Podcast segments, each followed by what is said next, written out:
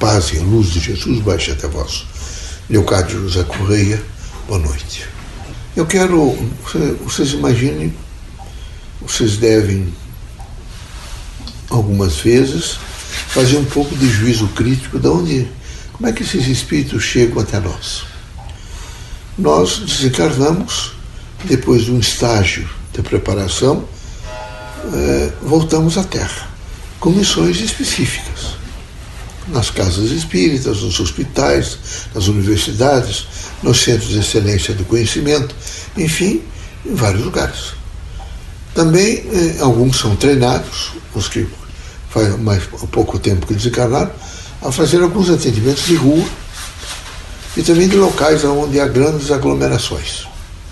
Então eles têm que estar absolutamente treinados para ajudar, ajudar a manter um certo equilíbrio não imaginem vocês que nós vamos chegar perto do indivíduo e impedir integralmente que ele erre ou que ele. Não.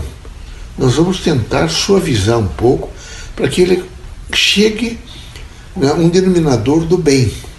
Não é fácil às vezes isso. Tem que estar treinado para fazer esse tipo de trabalho. Isso é o que nós fazemos. E fazemos no sentido geral. Não imagine que representa, representamos só a presença nas casas espíritas. Não. Nós representamos a presença, no, veja, na humanidade, e particularmente naqueles locais onde precisam de nós. Assim, nas casas espíritas, nós temos uma especificidade que é uma mensagem.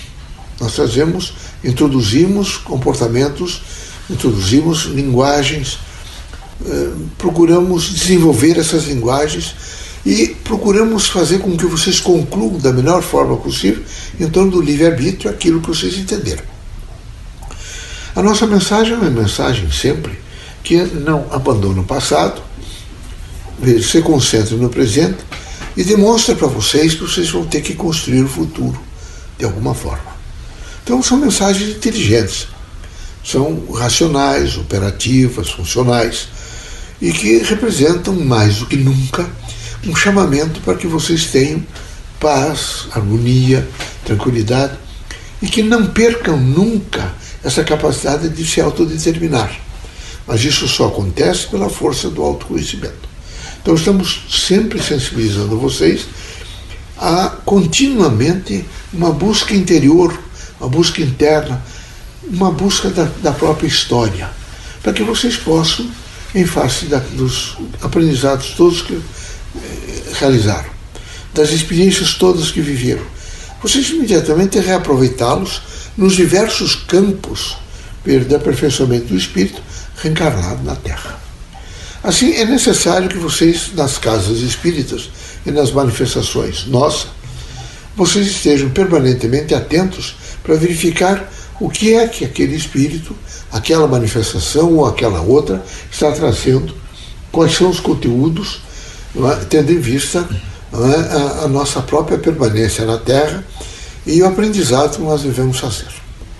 Nós atentamos muito para a massa crítica do grupo. Quando a massa crítica do grupo é operosa e ela tem padrões diferenciados, é mais alta, é mediana, é baixa, nós temos que conversar. Nós não podemos conversar, por exemplo, em pequenos, vejam, vocês, vocês podem perguntar, mas tem, tem. Tem pequenos núcleos e, e, e grupos espíritas em favela. São pessoas modestas, simples, e que são assistidas por nós. Então nós temos que ter uma linguagem que os sensibilize a um presente realizável deles. Nós temos que mostrar a eles que eles são fortes, temos que trazer tolerância, temos que mostrar a eles pacificidade, temos que trazer eles no sentido, vejo, de valorização da outra pessoa, de conformações, sem de maneira nenhuma, não é? aniquilar sua capacidade de reação, sua capacidade, por exemplo, de buscar dias melhores para si mesmo e sua família. Mas temos que trabalhar. Já essa classe média, por exemplo, operosa, trabalhadora, e com um certo nível cultural, nós temos que trazer uma linguagem que permita que eles eduquem bem os filhos. Vejam que, nesse momento que a democracia cresceu no mundo, sejam mais democratas, não é? que, que preservem a liberdade, que entendam a significação de procurar acertar E assim nós fazemos um andamento. Nessas capitães de indústrias, da gente que às vezes frequenta as casas espíritas, nós temos que conversar com eles de tal maneira que eles sintam a responsabilidade que eles têm para com seus empregados, para com suas famílias, com a, própria manutenção de um sistema democrático. Então, vejam, nós estamos sempre afinados a uma realidade de mentalidade. Não sei se vocês estão entendendo. Nessa realidade de mentalidade, estamos sempre fazendo vocês se indagai e perguntai: você é feliz? Porque é muito importante, meus amigos, vocês não perderem de vista que viver 70 anos na Terra parece muito, 80 anos, 90, ou 100, hoje tem pessoas com 105, 110, mas isso passa rápido. Então era necessário que o, o cotidiano de vocês fosse um cotidiano de satisfação, de alegria, um cotidiano de entendimento com as pessoas. Deus colocou na vida de cada um de nós, em particular quando encarnamos, criaturas as mais diversas. Às vezes criaturas difíceis, para nós convivermos. Mas nós não podemos perder a calma, a tranquilidade e muito menos eh, fazer pessoas que estão ao nosso lado sofrer, se angustiar ou se deprimir. Nós devemos, eh, na utilização da prece, eh, tentar da melhor maneira possível suavizar o meio em que estamos vivendo. A prece não nos deixa nunca, não é, a dúvida de que, que nós não estamos sozinhos nós somos acompanhados. Todas as vezes que eu lanço mão da prece, é como se eu imediatamente revelasse ao meu, próprio, meu ser profundo as pessoas que estão ao meu lado. É? E ao meu lado e junto comigo, e na essência da minha vida, está a imanência. E se a imanência está comigo, a humanidade inteira está comigo. Então é preciso que todos não tenham de maneira nenhuma medo não se acovardem diante de, de pequenos acontecimentos. Sejam firmes, tranquilos, que tenham, sejam severos no sentido de procurar a verdade. É muito importante procurar a verdade. Mas e o que é a verdade, Cristo perguntou? Ela é a diversidade. E ela vem e aparece efetivamente, vejo, em um conjunto de operações, de materializações, de fatos, de atos, de linguagens e esses pedaços efetivos dessa linguagem, dessa linguagem da verdade, ela vai tomando corpo e de repente um irmão nosso, são os pontuais, eles acabam materializando em laboratórios, em centros de excelência, em universidades, em, em, são literatos que escrevem, são historiadores, né? Enfim, poetas. É toda uma, uma dimensão crítica onde todos nós contribuímos. Daí nós continuamente dizemos aos irmãos de que todos nós, encarnados e desencarnados, somos num processo contínuo do que? De construção do universo. Quem constrói, quem muda o universo somos nós. Toda a nossa linguagem, todos os nossos sentimentos, pensamentos, ações, elas vão convergir para permitir o novo, para permitir construções novas. Às vezes as construções são envelhecidas e des, desmontam, cai. Não é? A estocagem não está boa, a, a, os, os, fundamentos da construção não são bons e ela ruiu. Mas nós imediatamente vamos reconstruir, todos nós. Então é a força do nosso pensamento, dos nossos sentimentos, das nossas ações, que vão contribuir, elas vão ficar num universo e vão é, percorrer o universo inteiro, encontrando, veja, as frequências necessárias para aquele conjunto de pessoas que vão reconstruir. E vão reconstruir. É, desconstrução e construção é o contínuo processo de renovação do universo.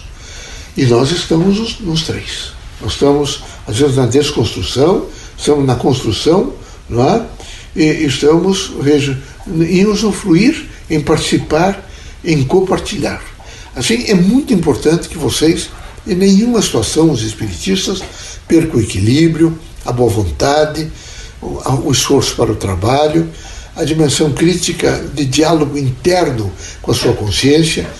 E é preciso, por exemplo, não, não perder o equilíbrio nunca, porque se tem um segmento da vida de vocês em desequilíbrio, mas tem nove outros que precisam muito do equilíbrio de vocês, preciso da linguagem de vocês, preciso da mensagem de vocês, preciso do assentimento de vocês.